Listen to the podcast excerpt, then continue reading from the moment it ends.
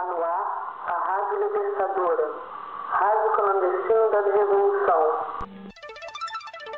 Informação com a parcialidade que você precisa. Atualize-se com o Giro F5 de Notícias. Novos protestos na Catalunha terminam com a prisão de quatro manifestantes. Quatro pessoas foram detidas na Catalunha em uma nova noite de protestos, derivado da revolta pela prisão do rapper Pablo Acel. A prisão aconteceu após um tribunal espanhol considerar alguns tweets e uma canção do artista serem injúrias contra a monarquia.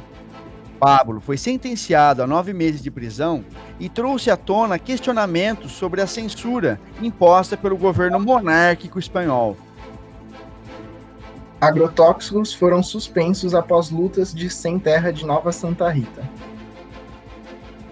Famílias do assentamento de Santa Rita de Cássia 2, em Nova Santa Rita, região metropolitana de Porto Alegre, entraram com uma medida cautelar para a suspensão do uso de agrotóxicos pelos fazendeiros próximos aos assentamentos. O uso desses agrotóxicos por fumigamento atingiu os pomares, hortas, pastagens e até a casa dessas famílias. Por causa disso, as famílias assentadas perderam o certificado de produção orgânica, o que causou um prejuízo imenso aos assentados. E você pode estar pensando como que resíduos podem tirar o certificado de produção orgânica, mas até os camponeses passaram mal com a fumigação.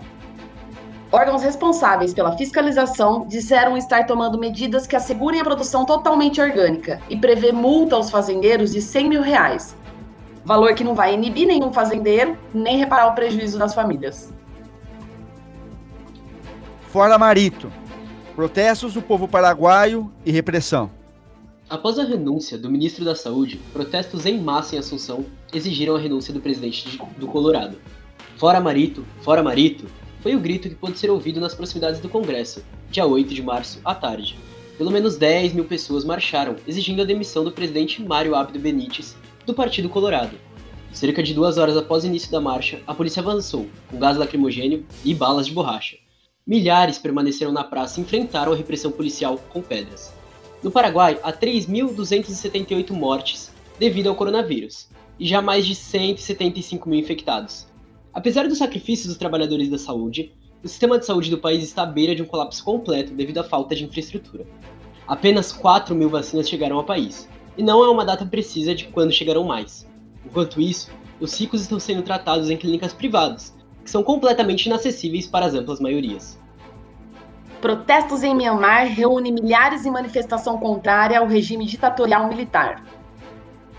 Protestantes gritavam palavras de ordem nas ruas pedindo o retorno da Mother Shoe, ícone da democracia deles, que já lutou contra a ditadura militar, exigiam também o fim do atual golpe ditatorial, além da libertação do antigo presidente empossado. A resposta que tiveram foi um isolamento de informação, tendo a internet cortada. Fica claro como a realidade é manipulada para os interesses daqueles no poder. PEC emergencial ataca os professores, mas preserva todas as regalias de juízes e militares.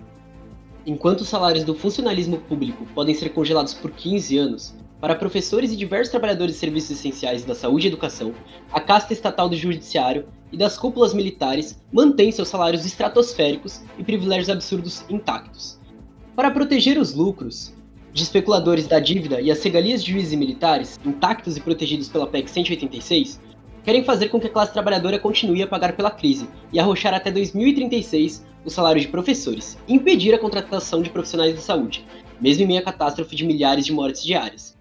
É preciso se levantar e exigir que venha das fortunas e privilégios de juízes, promotores e generais, assim como dos grandes capitalistas e bancos, a verba para auxílio emergencial e medidas para combater a pandemia, não dos salários já baixos de professores e os trabalhadores da saúde e educação. Ocupação Paulo Freire completa um mês de luta e resistência. A ocupação no município de Jabotão dos Guararapes, no estado de Pernambuco, abriga cerca de 400 famílias que exigem o direito à moradia, que teoricamente é garantido pelo artigo 6 da Constituição Federal de 1988. O nascimento da ocupação deixa evidente o cansaço da população jaboatense com a falta de políticas de habitação por parte do município. Para Davi Lira, coordenador nacional do MLB, não confunda com os cretinos do MBL, a ocupação é uma forma organizada das famílias sem teto lutarem para garantir uma moradia digna. Abro aspas. A ocupação não é um problema. O problema é centenas de pessoas precisarem ocupar um prédio abandonado por não ter onde morar.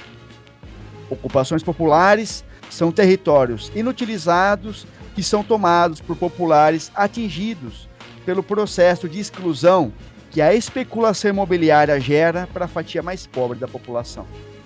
Dória declara férias nas escolas e esconde que educadores têm razão sobre retorno inseguro.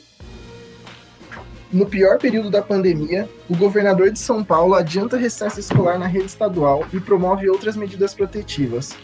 Dória manipula a realidade e tenta fortalecer sua política do homem Bolsa Salvador, ao esconder que de forma autoritária ditava a volta das aulas presenciais. Isso em meio aos maiores recordes seguidos de mortes diárias no país, e sem adequação alguma à segurança da comunidade escolar. Esconde também a mobilização dos professores, insatisfeitos com a crescente exposição à pandemia, com os cortes salariais e aumento da sua jornada de trabalho. Agora ficam as perguntas. Por que será que a medida foi apenas para a rede estadual? Será que Dória garantirá a testagem e vacinação das merendeiras e faxineiras que continuam frequentando esses espaços? Garantir um futuro das novas gerações é realmente empurrar as crianças para a morte delas e de suas famílias?